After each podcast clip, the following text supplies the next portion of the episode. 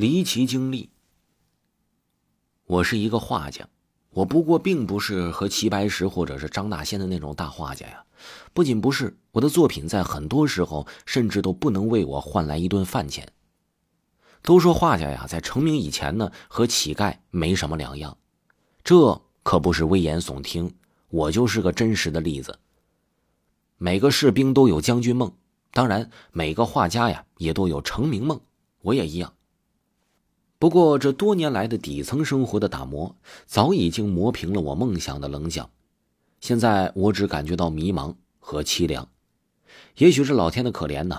不久的一次不同寻常的经历啊，是彻底的改变了我的命运。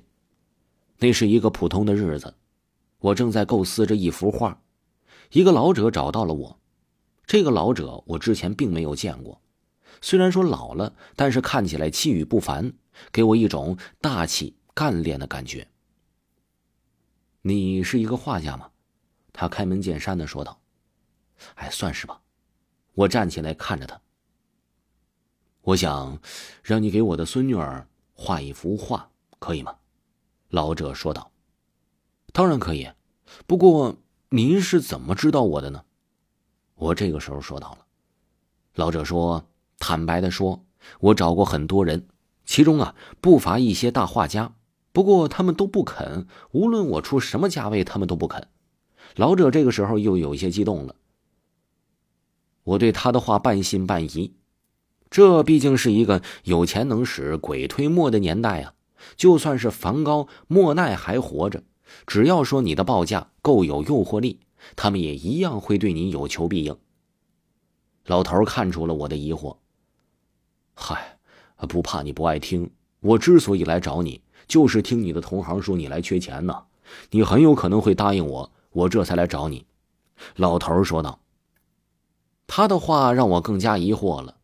“哎，您一定不是因为我缺钱同情我才来找我吧？”我说道。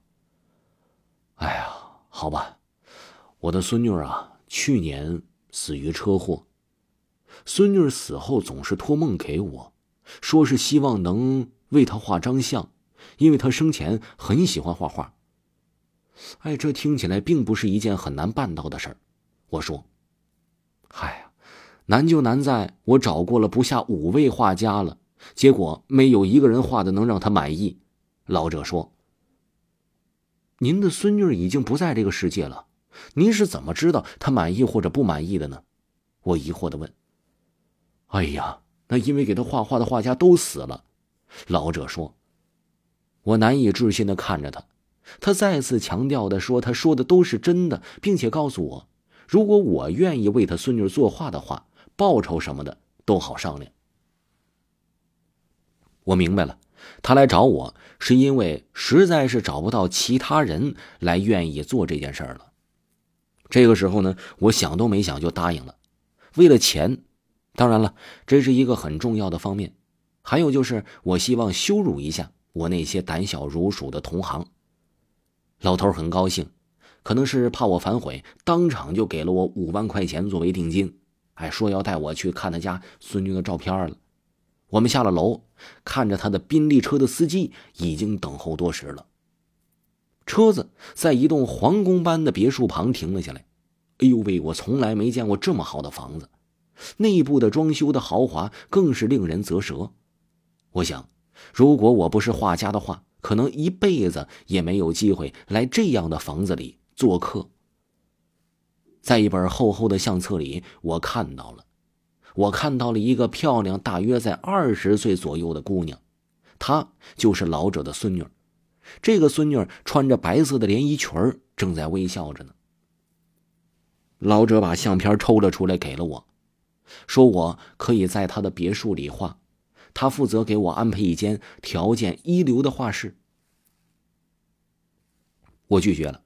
其实啊，我更习惯在我那狗窝一样环境里画画，在这样的地方画，我反而会失去灵感。我告诉他，我不用了，并且我说三天我就可以完成。老者没说什么，只是让我画好之后给他打电话，就安排司机把我给送了回来。我一向是一个富于行动力的人。很快就开始了我的工作，但是接下来发生的事情的确让我有些不可思议。听众朋友，离奇经历还有下集，请您继续收听。